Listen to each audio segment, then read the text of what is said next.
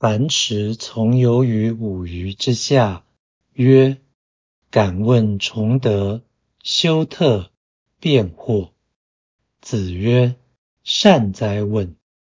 先事后德，非崇德于。攻其恶，无攻人之恶，非修特于。一朝之愤，忘其身以及其亲，非惑于。”樊迟跟着孔子到祭天祈雨之处游玩。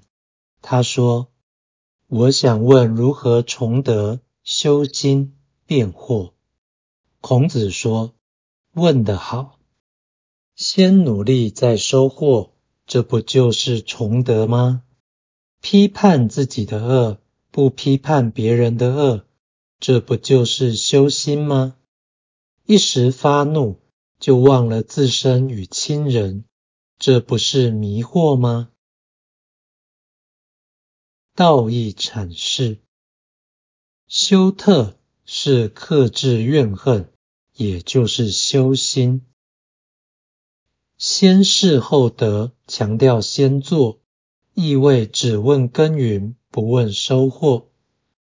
攻其恶是自我批判。不是攻击他人之恶。在此章中，孔子称赞樊迟善哉问，但是孔子的回答却极其简易，这表示弟子资质不高而心地善良。难怪圣人的回答都是反面说法，容易遵循。辩惑显然是一个非常困难的问题，因为学生无法理解，所以孔子在此只说什么是惑，而实际上未说如何解惑。